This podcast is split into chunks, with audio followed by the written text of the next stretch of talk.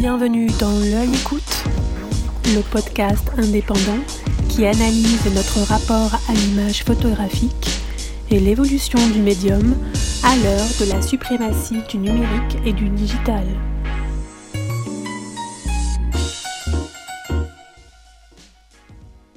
Véritable institution plus que bicentenaire, les Archives nationales de France préservent une part substantielle de la mémoire de l'État français depuis le Moyen Âge jusqu'à la période contemporaine.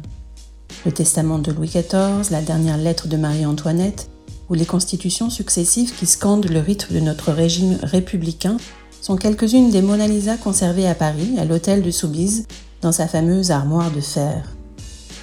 On y pense moins, mais ces kilomètres de documents publics ou privés renferment aussi des fonds photographiques. Au détour de magasins où tout est soigneusement inventorié, classé, restauré, l'histoire se lit aussi à travers des images. Dans ce premier épisode consacré à la collection, Marie-Ève Bouillon, chargée d'études au sein de la mission photographique, balaie quelques idées reçues et pousse les portes d'un autre coffre-fort, celui de Pierrefitte-sur-Seine, à la découverte de pépites argentiques bien sûr, mais pas que. Mais écoutons-la maintenant au micro de Yannick Le Guillanton pour l'œil écoute.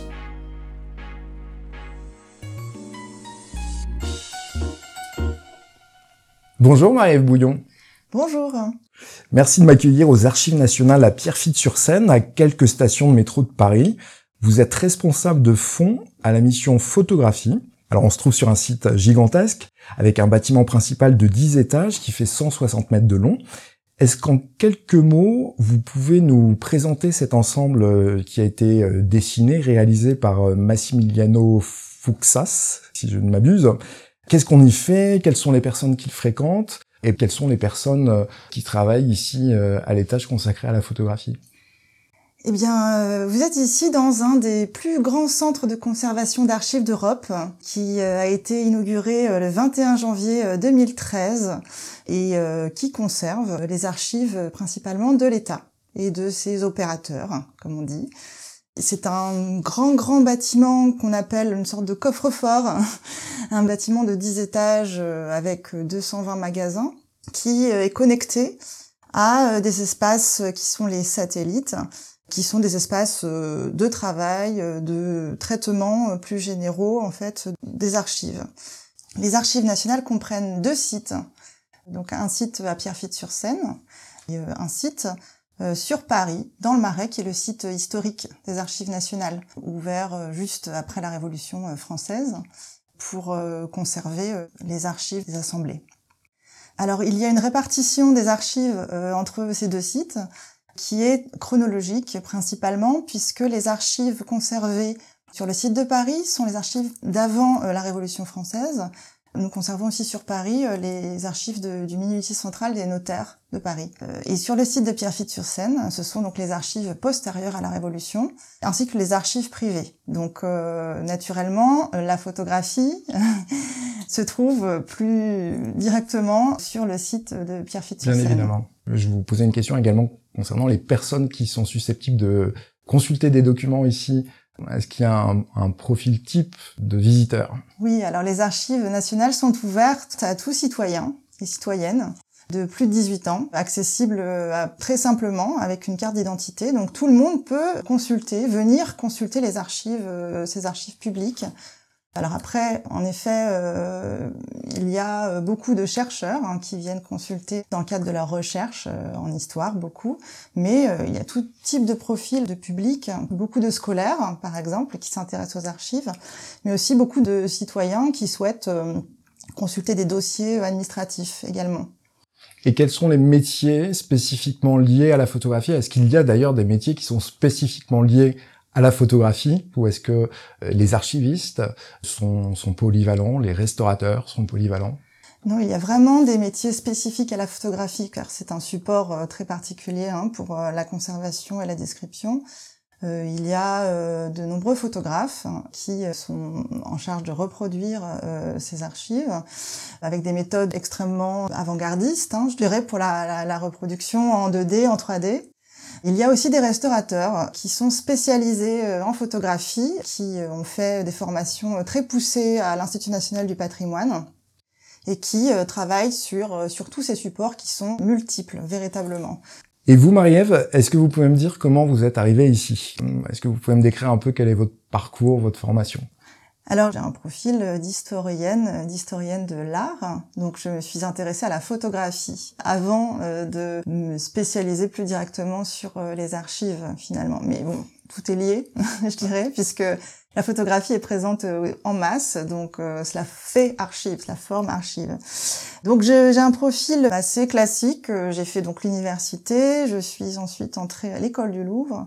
Voilà, me suis spécialisée en photographie. Ensuite, j'ai travaillé au Musée des Arts et Traditions Populaires, puis pendant une dizaine d'années à l'atelier de restauration et de conservation des photographies de la ville de Paris, sous la direction d'Anne Cartier-Bresson, où j'étais plus spécifiquement en charge de la régie des œuvres c'est-à-dire des échanges en fait entre euh, les différentes institutions de la ville de Paris qui conservent des photographies. Donc, il s'agissait des archives de Paris, de toutes les bibliothèques municipales spécialisées comme la bibliothèque historique de la ville de Paris ou la bibliothèque Forney, par exemple.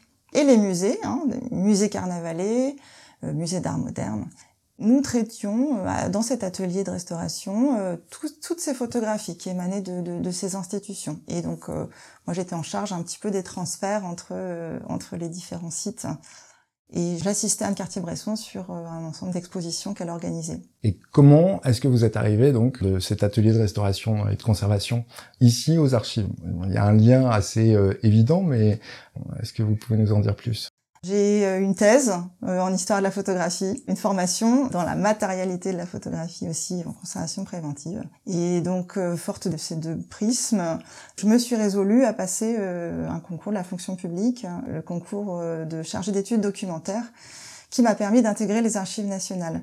Alors il faut savoir qu'au début, je n'ai pas intégré tout de suite la spécialité photographie, hein, puisque dans les concours, comme vous le savez, eh bien Lorsqu'on a un concours, on est affecté à un poste qu'on ne choisit pas.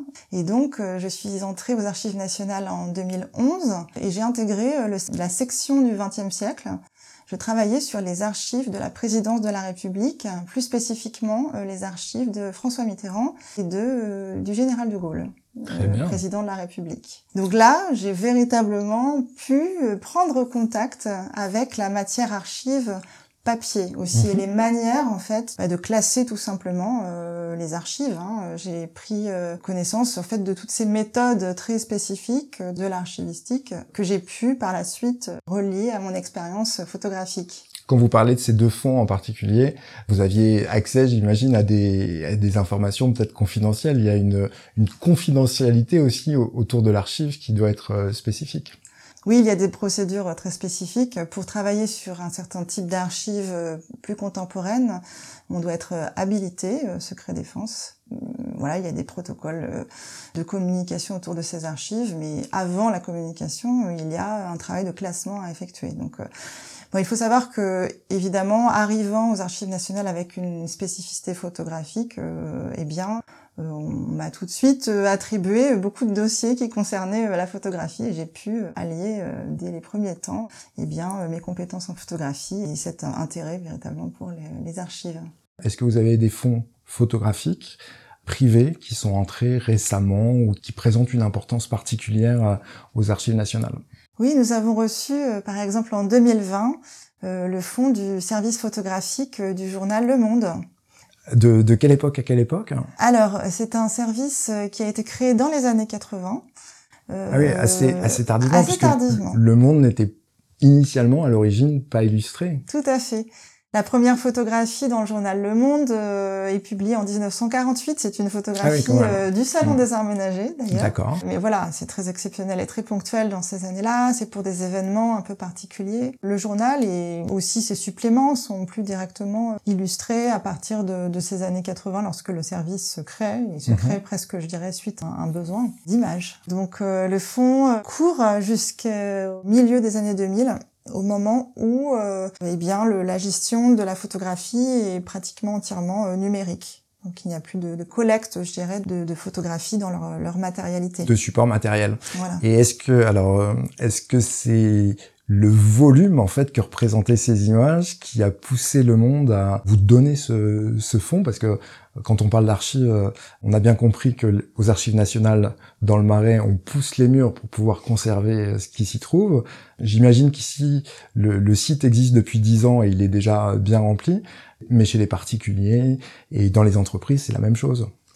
Oui, oui, tout à fait. Alors c'est vrai que le, choix de, de, de, faire entrer euh, ce fonds-là n'a pas posé question. Enfin, c'est vrai que c'est un des plus grands quotidiens nationaux, en fait. Donc, euh, lorsque le journal a déménagé, eh bien, il a pris contact avec les archives nationales pour transmettre ce fonds de 120 mètres linéaires.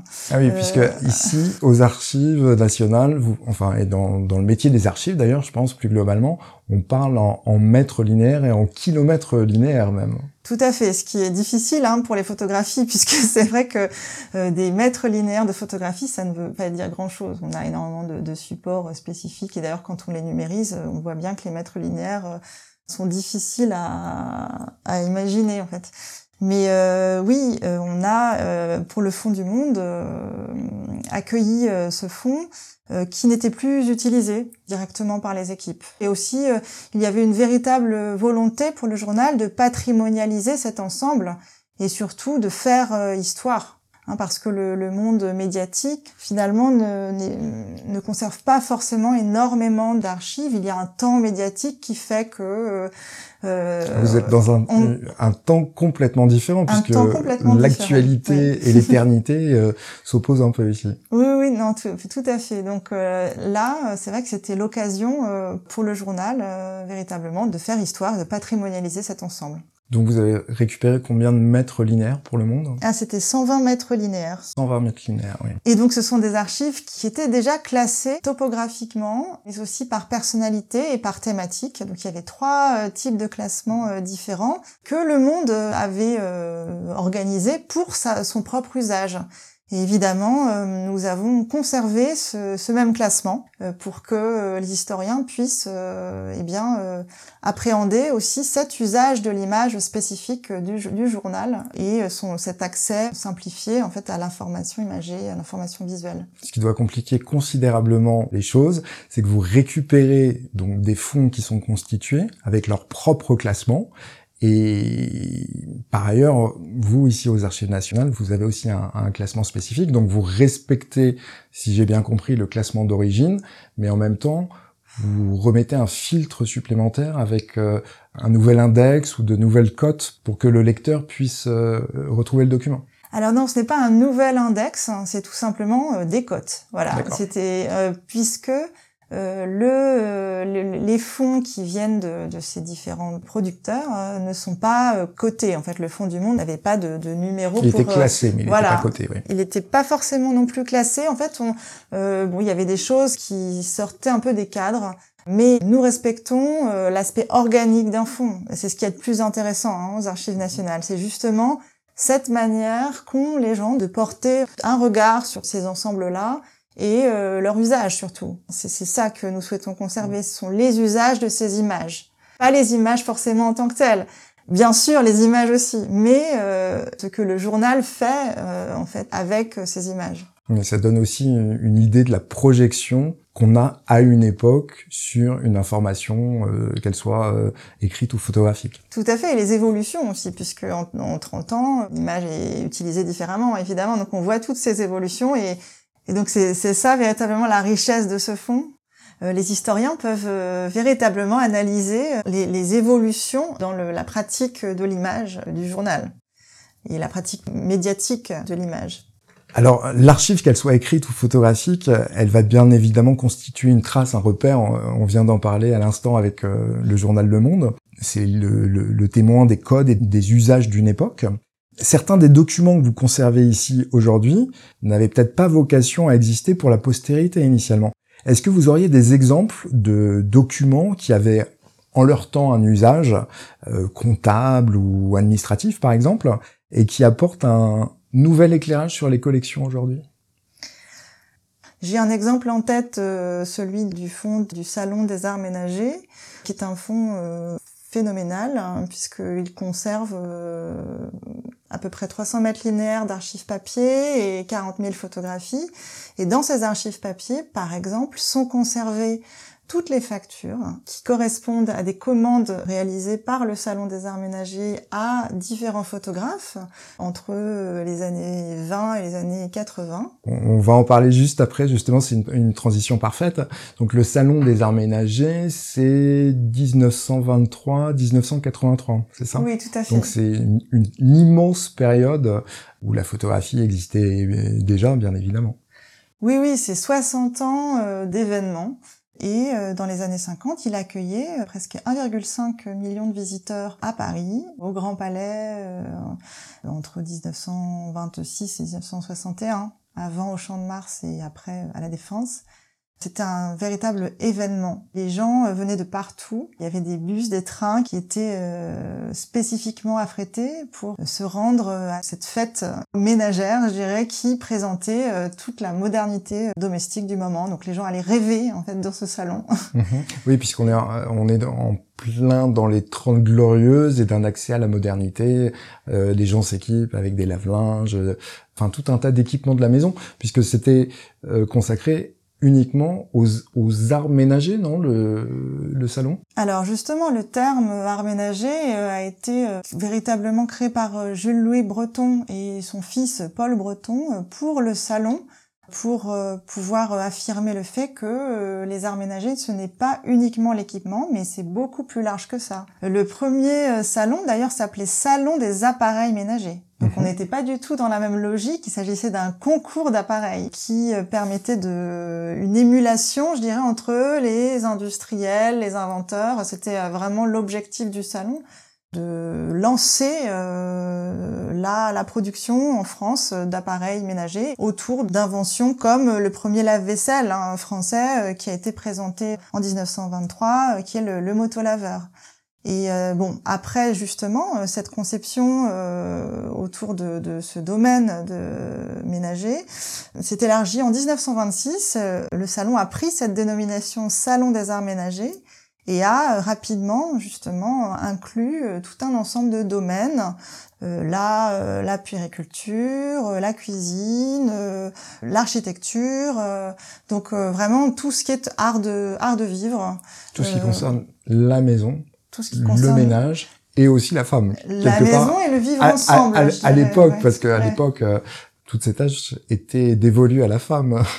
Alors oui, justement, ça c'est c'est ce qu'on montre, euh, c'est ce, c'est ce qui est vraiment visible en fait dans ce dans ces archives du salon, c'est que véritablement on a des rôles d'épouses, de mères et de ménagères qui se construisent dans le temps et qui se cristallise hein, dans les années 50 d'ailleurs, beaucoup plus, puisque avant on avait euh, en effet euh, plus des réflexions autour de la rationalisation domestique et de, de l'enseignement ménager plus généralement, mais qui pouvaient aussi être adressées aux hommes. Il y avait euh, des écoles ménagères et des enseignements ménagers qui étaient adressés autant aux femmes qu'aux hommes. Et c'est vrai que progressivement, on a euh, euh, eh bien, euh, enfermement. été voilà, les, les, rôles ont été beaucoup plus clairement définis. Et ces tâches euh, complètement attribuées aux femmes qui finalement se retrouve euh, sous prétexte en effet de libérer la femme, euh, ces appareils euh, finalement l'enferment plus dans son intérieur puisqu'elle se, elle se retrouve presque seule responsable de des tâches ménagères et de c'est le manager finalement des équipements ménagers de la maison. C'est ça. C'est très intéressant ce que vous nous dites parce que ça apporte aussi des, des informations complémentaires sur une vision de la société à une époque le salon des arts ménagers, c'est un salon euh, qui vous intéresse euh, tout particulièrement puisque c'est l'un des, fonds dont vous vous occupez et qui va faire l'objet d'ailleurs d'une exposition là tout prochainement à Marseille euh, jusqu'au 8 octobre, je crois. Oui. C'est une exposition qui a déjà été présentée ici à Pierrefitte aux Archives nationales, mais qui va être, si je puis dire, un peu augmentée aussi puisque il va y avoir des objets qui vont être présentés. Oui, tout à fait. Donc le fonds euh, du Salon des Arts Ménagers, il dépend du département ici, euh, département éducation, euh, culture, affaires sociales. Donc c'est ce département qui est responsable de ce fonds et nous travaillons main dans la main avec la mission photographie pour les questions autour de ces des supports photographiques, donc les, les les 40 000 photographies qui sont conservées. Considérable. Voilà. Et en effet, nous avons eu conscience très rapidement de, de, du grand grand intérêt de, de ce fonds pour les réflexions actuelles hein, sur euh, nos sociétés contemporaines, à la fois donc et, euh, la place de la femme. La place de la femme, c'est ce que j'allais vous dire, Euh, puisque c'est un, un sujet très prégnant, euh, tout particulièrement maintenant avec le mouvement MeToo, mais bien, bien évidemment depuis les suffragettes, puis les mouvements féministes dans les années fait. 70. Alors je vais pas dire la place, je vais dire les rôles attribués à la femme, c'est plus ça. Le salon euh, se retrouve aussi être euh, une sorte de caisse de résonance des mouvements de contestation. Donc c'est ça qu'on a aussi porté dans cette exposition en 2022, c'est-à-dire qu'il y a euh, des mouvements comme le mouvement de Louise Weiss, la femme nouvelle, qui en 1936 fait une sorte de, de happening en cuisinant devant un parterre de journalistes pour affirmer que la femme devait avoir le droit de vote et que cela ne paradoxal. l'empêcherait pas en fait de continuer euh, à euh, Ah oui. cuisiner en fait c'était l'argument mais non ce n'est pas du tout paradoxal Mmh. parce que il Non, faut savoir Je comprends très bien non, dans non, le- c'est ce qui est intéressant, c'est qu'il y a. euh, alors Louise Weiss était très consciente de tous les le système médiatique. Elle, elle utilisait les médias pour porter ses causes et porter la nécessité d'un rôle euh, de- politique euh, des femmes.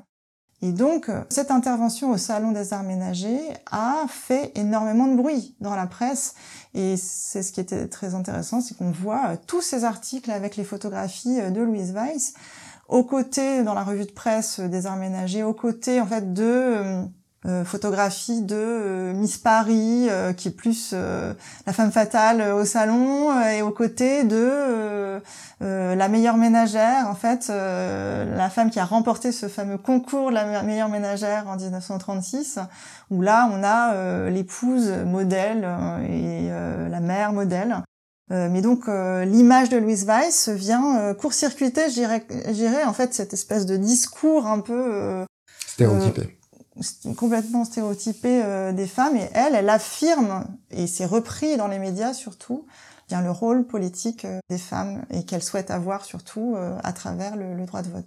Je fais une petite parenthèse, c'est très amusant parce que j'ai interviewé il y a très peu de temps Orlan, qui elle-même a performé au Grand Palais, donc où se déroulait le Salon des Arts Ménagers, mais dans le cadre de la FIAC, de la quatrième FIAC. Et cette performance traduisait aussi une revendication féministe avec son fameux euh, baiser de l'artiste. Donc Mhm. c'est euh, amusant de voir qu'il se passe des choses comme ça dans les foires. Oui, il y a euh, pour le salon des arts ménagers, euh, il y a aussi euh, en 75 est une date très importante puisque le, le MLF, le mouvement de libération des femmes, a manifesté euh, au cœur euh, au cœur du salon des arts ménagers pour euh, revendiquer une meilleure répartition des tâches euh, ménagères et ça a fait aussi euh, grand bruit euh, dans la presse. D'accord. Donc euh, voilà. Alors je fais un petit retour euh, en arrière, si vous le voulez bien, Marie-Ève. Je vous demandais tout à l'heure s'il y avait des documents qui permettaient en fait d'avoir euh, un éclairage nouveau sur les collections. Et donc vous me parliez de deux documents, mais Oui. on n'est pas allé jusqu'au bout.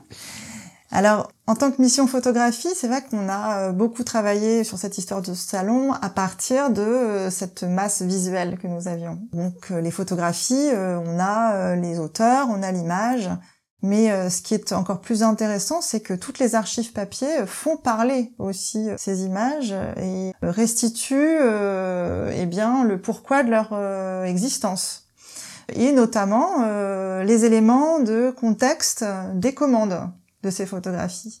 Le Salon des Arts Ménagers passait commande à des photographes pour des reportages, les industriels aussi, euh, pour les, leurs stands, passaient commande auprès de photographes commerciaux, euh, de petits photographes de, de quartier, je dirais, hein, euh, Mhm. dont on a très peu de traces finalement maintenant. Mhm. pour pouvoir documenter euh, cette, euh, cet événement.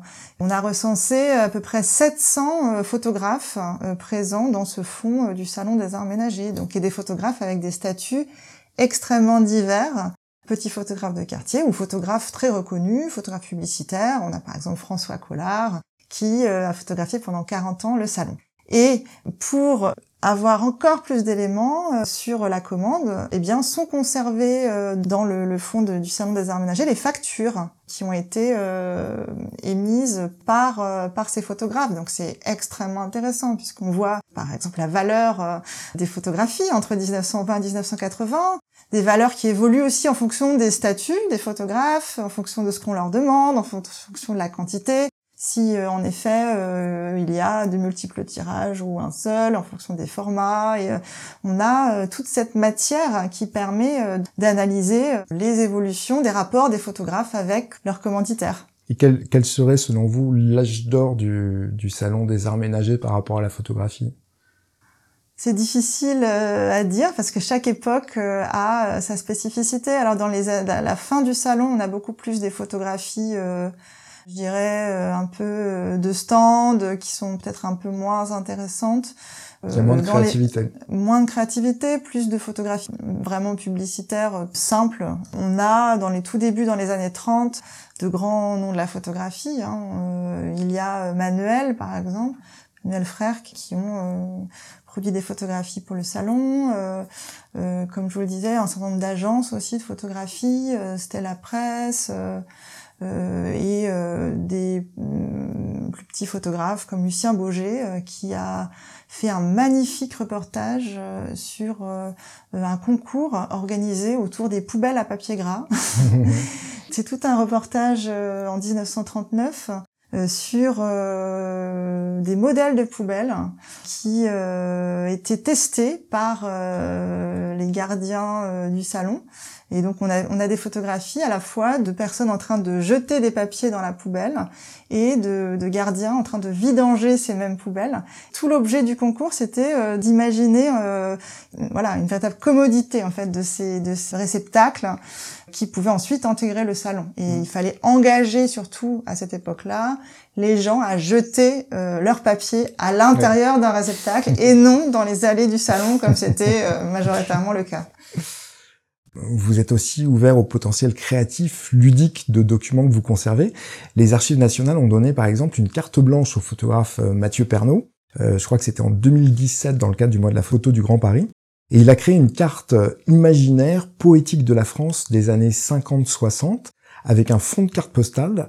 Est-ce que vous pourriez nous parler de cette œuvre et cette initiative, est-ce que c'est pour mieux faire connaître vos missions auprès d'un public plus large? Est-ce que c'est aussi pour signifier qu'un support conservé, c'est un support d'évasion? Oui, oui c'est complètement ça. C'est en effet euh, une volonté que nous avions en 2017 de montrer les archives autrement. Nous avions cet immense fonds de l'entreprise LAPI, donc il y a une entreprise de cartes postales. Oui, alors c'est une entreprise qui produit de la photographie euh, aérienne mhm.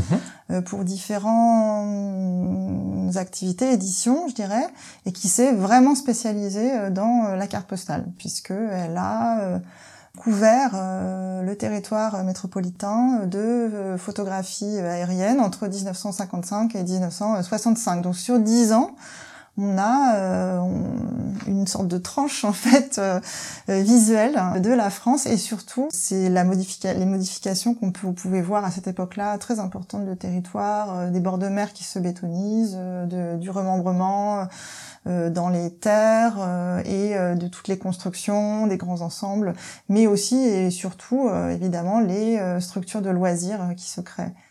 Euh, donc c'est un fonds euh, très très massif et qu'on souhaitait euh, montrer, mais pas uniquement dans un sens documentaire. Voilà, on voulait qu'il y ait un regard posé en fait sur cet ensemble-là.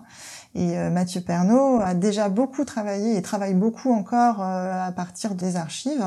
Et nous trouvions que c'était une, une, bonne idée de faire appel à lui pour faire parler, je dirais, ces, ces archives qui peuvent paraître un peu répétitives, ces cartes postales. Il avait euh, vraiment euh, quartier libre, je dirais. Il a décidé euh, de travailler à partir des cartes postales, de faire cette carte imaginaire qui s'appelle Dorica Castra. Alors qu'est-ce que ça veut dire Dorica Castra?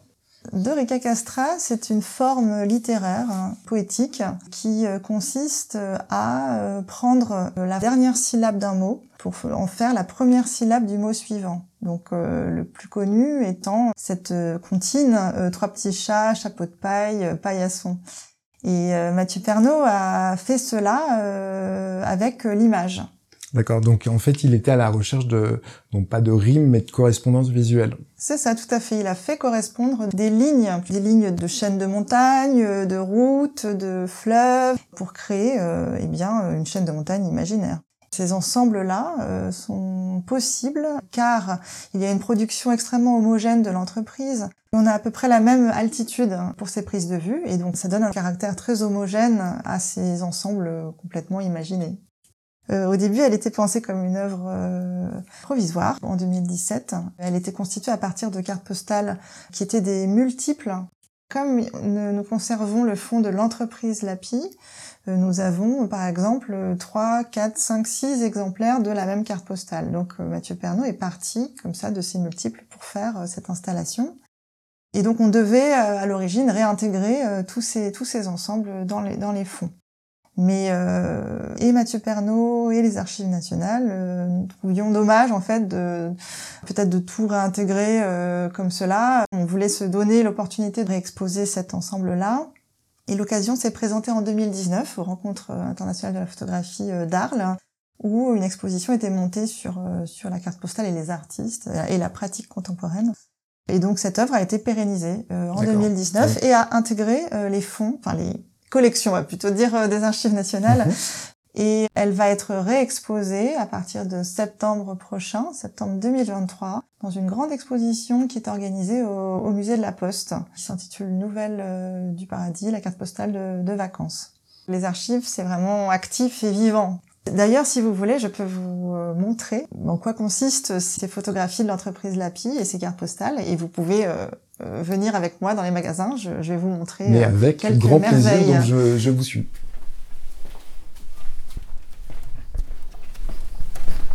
Alors l'intérêt euh, du site, c'est que nous avons un accès véritablement direct, très pratique depuis les espaces de bureau, en fait, c'est satellite, où il y a les espaces de travail, vers les espaces de conservation des archives euh, vers les magasins grâce à ces passerelles. Il y a 220 magasins de 200 mètres carrés chacun. Ce qui me semble énorme. Hein. Oui. Et trois magasins. Et donc avec des portes magiques. Des portes qui s'ouvrent toutes seules, puisqu'en effet, lorsque euh, on a des bras chargés en fait, de boîtes d'archives, eh on ne peut pas ouvrir une porte. Donc c'est, tout est automatisé euh, et pensé pour, plus de, simplicité, de fluidité dans les déplacements. Et qui a accès à ces magasins? Ce sont les, personnels en fait des archives nationales ou, un chercheur peut y avoir accès ou Comment ça se passe? Alors non, ce sont uniquement les personnels euh, des archives nationales. Donc de la direction des fonds, euh, de la direction des publics aussi. Euh, donc euh, c'est un accès sécurisé avec un, avec un badge. Donc c'est un grand privilège. Tout à fait. Et ces documents qui sont conservés dans ces magasins, ce sont également les documents que vous pouvez éventuellement remettre aux chercheurs qui sont dans les salles de lecture qui se trouvent en bas. Tout à fait, uniquement d'ailleurs. Oui, ce sont vraiment les documents qui sont communiqués, comme on dit, dans le langage archivistique, euh, en salle de lecture. Donc on arrive devant... Le magasin 414. Les magasins pour la photographie sont des, sont des magasins froids et ah frais. c'est vrai que là, alors on est, on est fin juin, et donc il fait peut-être à peu près 26 ou 27 degrés dehors. Et donc à l'intérieur de ce magasin, quelle température fait-il hein? Alors dans ce magasin, il fait 18 euh, degrés. 18 degrés. Et 40% d'humidité relative. Mhm. Euh, l'air est traité pour que, en effet, sur l'année, on ait euh, un environnement stable pour la conservation des photographies. Nous avons deux autres magasins qui sont beaucoup plus froids et qui sont destinés à conserver d'autres supports photographiques plus fragiles par exemple un magasin euh, spécifiquement pour les supports couleurs, mhm. euh, chromogènes en particulier, et aussi pour les négatifs sur support souple. Ce sont tous ces négatifs euh, qui apparaissent à la fin du 19e siècle et qui sont encore en, utilité, hein, le, les nitrates jusque dans les années 50 et les acétates jusque presque à nos jours. D'accord. Donc en fait, il y a une température dédiée à chaque type de documents qui sont conservés ici aux Archives nationales. il y a trois environnements euh, différents. Pour la photographie ou pour l'ensemble des documents? Pour la photographie. Pour la photographie, d'accord. Alors là, on se retrouve devant d'immenses rayonnages et on a 1, 2, 3, 4, 5, 6, 7, on a une dizaine de rayonnages sur lesquels on peut retrouver donc des boîtes. Alors ça ressemble un petit peu à une grosse boîte à chaussures. Ce sont des conditionnements en polypropylène. Et là, vous avez choisi une boîte en particulier? Euh, Pas vraiment. on va prendre un exemple en fait de ce gros gros fond lapis euh, qui est classé par, euh, par département. 843 boîtes, ça représente combien de, de cartes ou de supports au total? Alors on l'évalue à, à peu près à 300 000. Le fond Lapi ne se- n'est pas conservé uniquement dans ces boîtes, il y a aussi des albums. Et ce sont ces albums qui sont plus euh, directement consultés par les, par les lecteurs. D'accord. Des, sortes d'albums de référence, peut-on dire, de, de tirages, qui correspondent à des tirages de tous ces négatifs euh, euh, positifs sur support souple qui ont été tirés par l'entreprise à l'époque. Alors j'ai sélectionné la boîte 1 PH 778 D'accord, dans la travée de Et, euh, 94, tout à fait, qui concerne la Loire. qui concerne la Loire. Très bien. Alors, on va voir ça tout de suite. Alors là, si, on s'arrête juste un instant, parce qu'on a parlé du bâtiment tout à l'heure, c'est une sorte de, de résine qui donne sur une pièce d'eau. Oui, alors c'est une, un espace vide qu'on appelle faille, euh, et qui est là pour euh, apporter de la lumière. D'accord, oui, parce Euh, qu'on ne l'a pas précisé, mais bien évidemment, toutes ces archives, elles sont conservées aussi dans le noir, et le bâtiment est assez hermétique, si je puis dire. Tout à fait, il n'y a pas de fenêtre, et ces failles permettent un apport de lumière naturelle. Réouverture des portes automatiques.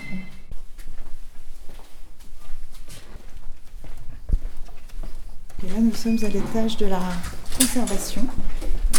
Y a à la fois un atelier de restauration, un atelier de reproduction qu'on appelle le polymage avec des photographes, une équipe de photographes, et euh, un service de régie des fonds qui est aussi chargé de, de l'entrée, euh, de toutes les opérations administratives, je dirais, concernant l'entrée des fonds. Il y a Mhm. aussi le, euh, un service de conservation préventive qui euh, se charge de tout ce qui est conservation des archives sur le long terme. D'accord. Donc tout ce qui concerne la photo se passe à cet étage. Donc on va maintenant pouvoir ouvrir cette boîte. Tout à fait. Euh, donc là, je vous ai sorti euh, la Loire et euh, le Loir-et-Cher. Il faut savoir que toutes les communes ont été photographiées par cette entreprise Lapi. Pratiquement toutes les petites communes de France ont euh, leur carte postale.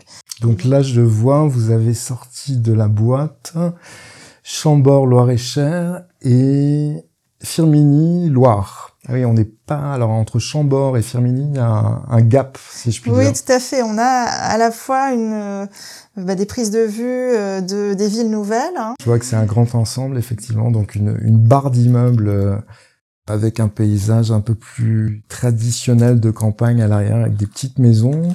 Oui, on voit à la fois euh, euh, les, les, les immeubles, euh, notamment de, de Le Corbusier, hein, et on voit aussi eh bien la ville qui se développe, ainsi que les, les usines euh, à l'arrière-plan, mais aussi La la, commune urbaine. be- beaucoup Mhm. plus traditionnelle avec l'église, euh, voilà, et, et les rues. Et donc on a, euh, Et ce sont des images en noir et blanc. ce sont des images en noir et blanc. On a à la fois euh, Les- des tirages gélatino-argentiques et euh, des négatifs. Donc on peut euh, voir en couleur. transparence. Ok. On avait euh, majoritairement des prises de vue en couleur et qui étaient tirées en noir et blanc. Mais on a euh, aussi, euh, oui, on a quand même aussi un peu des négatifs noir et blanc. Mais c'est vrai que la- l'avantage du négatif couleur permettait de faire les deux. Mhm. Alors qu'on est fait à partir d'un négatif noir et blanc, on ne fait que du noir et blanc. Bien Donc sûr. pour une entreprise qui est plus dans cette rentabilité, euh, voilà, d'éviter euh, d'avoir à affréter à nouveau eh bien un avion, c'est très coûteux, donc euh, produisez directement en couleur. Je, je vous pose cette question parce qu'il me semble que l'œuvre de Mathieu Pernaud, c'est une œuvre qui a été réalisée à partir d'images couleurs. Tout à fait, de cartes postales, euh, alors colorées. Colo- C'est la, la- un peu la particularité, c'est Coloré que c'est coloré de manière artificielle. Donc c'était fait soit mécaniquement, soit à la main. Donc là, on a Chambord maintenant. Donc là, ce sont des négatifs. Alors Mhm. on a évidemment majoritairement le château, Ouais. qui est pris de tous les sens. Les magnifiques cheminées. Et donc là, on a à la fois donc euh, des négatifs couleurs, on a un support noir et blanc positif, Mhm. des Ouais, donc là, on tirages voit très bien, effectivement. noir et blanc, avec éventuellement des cartes postales Alors, on a- colorées, comme euh, voilà, on, a- on, Donc c'est comme, comme vous le dites, c'est euh, l'archétype, si je puis dire, de la, la carte postale des années 50 qu'on a pu euh, peut-être voir euh, dans nos familles ou sur des marchés, des vides-greniers, des choses comme ça. Donc euh, avec des couleurs qui, qui ne sont pas tout à fait naturelles. Oui, et surtout les ciels, par exemple, puisque Mhm. les, les ciels sont entièrement repris. Euh, En fait, le- les entreprises avaient des collections de ciels. Voilà, donc c'est ça qui est très intéressant. On peut avoir la même euh, prise de vue avec des ciels différents, qui correspondent peut-être euh, à différents états d'esprit du touriste qui souhaiterait euh, acheter une carte Mhm. postale plutôt ombrageuse ou plutôt joyeuse avec un ciel très bleu. Mais euh, les éditeurs de cartes postales, en effet, euh, avaient euh, des collections de ciels qui correspondaient aussi aux différentes régions de, de France, des ciels de Bretagne, des ciels de Corse, Oui. des ciels Donc du sud de la France, et donc ils appliquaient comme ça les ciels. voilà, on avait vraiment parce que le ciel, voilà, la carte postale, c'est le ciel bleu. Mm. c'est aussi On revient à ce que vous disiez tout à l'heure aussi par rapport au, aux stéréotypes. oui. On est aussi dans une recherche de satisfaction finalement de l'imaginaire de la personne qui va faire l'acquisition de la carte postale, donc en 50 ou en 60. Tout à fait, on veut transmettre un message hein, quand on achète une carte et Mhm. quand on l'envoie à ses proches. Évidemment, on doit, enfin, l'éditeur doit pouvoir répondre à toutes ces demandes euh, variées. Euh, bon, c'est vrai que plus généralement, c'est une vision très idéalisée quoi, de, des sites. Donc le ciel bleu domine quand même largement. Mais euh, j'ai un, un exemple en tête du Mont Saint-Michel où euh, c'est exactement la même euh, vue du Mont Saint-Michel avec un ciel aussi très couvert. On a euh, le Mont Saint-Michel, il y a à ce côté aussi très mystérieux. Et Oui. on peut voilà avoir aussi cette proposition de l'éditeur.